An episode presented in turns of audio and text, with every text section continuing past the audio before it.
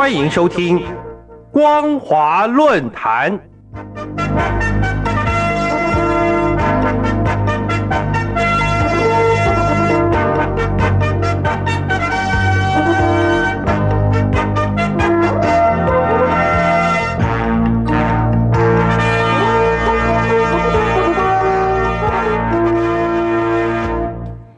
各位听众朋友们，您好，欢迎收听光华论坛，我是金城。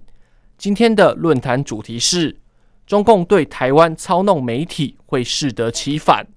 中共对台湾操弄媒体会适得其反。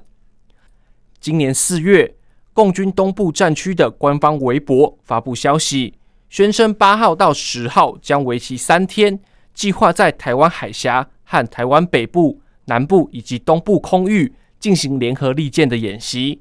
同月十号，台湾大陆委员会表示，近期发现台湾有部分媒体用整篇报道的方式引用中共官媒的相片或影像，甚至完全照着中共官媒的文字直接转载。从这些内容看来，很有可能是中共为了恐吓台湾民众，所以请台湾部分媒体协助帮忙多转载中共官方的宣传内容以及画面。总体看来。中共利用台湾的在地协力者，以带有特定风向的意识形态，不仅意图激化台湾社会对台海武统的情绪，更说明中共积极强化操弄恶意影响力的行动。然而，中共的意图实际上却适得其反。这些作为不仅让台湾人更加提高警觉，关注台海情势风险的问题，激化台湾反中的意识。甚至弄巧成拙，让这些协助中共的台湾在地协力者，成为涉嫌违反台湾地区与大陆地区人民关系条例的具体发生案例。针对联合利剑演习，同月十号，台湾大陆委员会表示，中共企图让台湾部分媒体协助增加报道共军军演，是为了要恐吓台湾人民，造成台湾社会内部不安的效果，以达成中共的政治目的。因此，台湾陆委会特别呼吁，两岸应该要和平理性的进行交流，请中共不要误判情势，破坏两岸关系，或试图以武力恫吓，迫使台湾民众屈服。这样的图谋是绝对不会得逞的。另一方面，美国国家情报总监办公室在今年二月六号发布了美国情报机关评估威胁年度报告。文中归纳分析了中共操弄恶意影响力行动，指出中共不仅持续扩张情报与隐蔽影响力行动，以强化它的政治、军事、经济与安全目标，尤其针对东亚地区与西太平洋区域，企图借由质疑美国领导能力与削弱民主的方式，进而扩张它的影响力。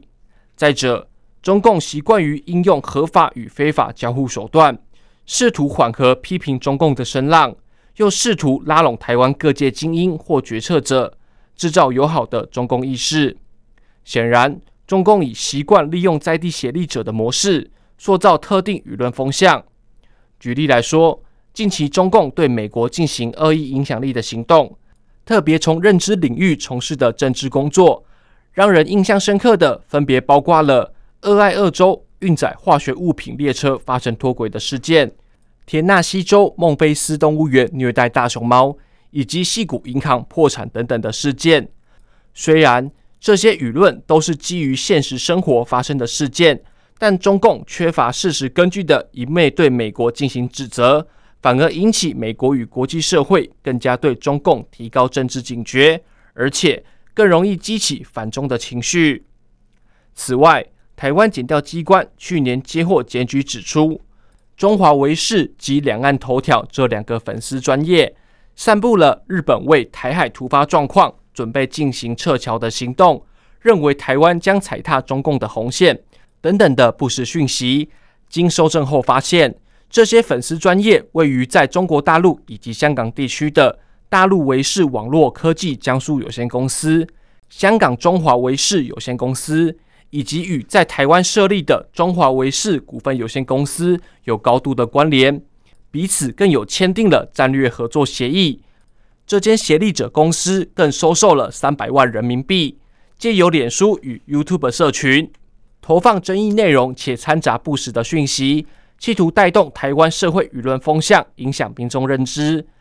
经台湾检调机关缜密侦查后，在去年十一月展开搜索、查扣以及约谈的行动。各位听众朋友，中国大陆对意识形态的灌输工作固然已经司空见惯，甚至中共的政治传播也并不只是对台湾来进行，而是在国际间都能够发现。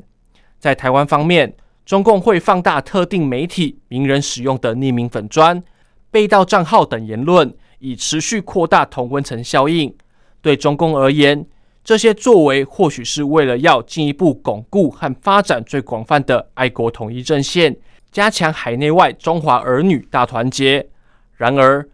对于公民社会已发展成熟的台湾而言，中共威权政治的文化制约下，两者终究存在极大的差异。台湾的多元社会注重彼此社群能够展开实质的对话。避免简化且片面的政治传播，进而凝聚社会共识，促进良性友善的公共讨论空间。若是中共没有察觉彼此公民文化的差异，依然孤我的操弄恶意影响力行动，将会弄巧成拙，让该国民众对中共政治传播提高警觉，而帮助中共的在地协力者所设的违法情事，也将会受到最严厉的法律制裁。今天的论坛主题是：中共对台湾操弄媒体会适得其反。中共对台湾操弄媒体会适得其反。我是金城，我们下次见。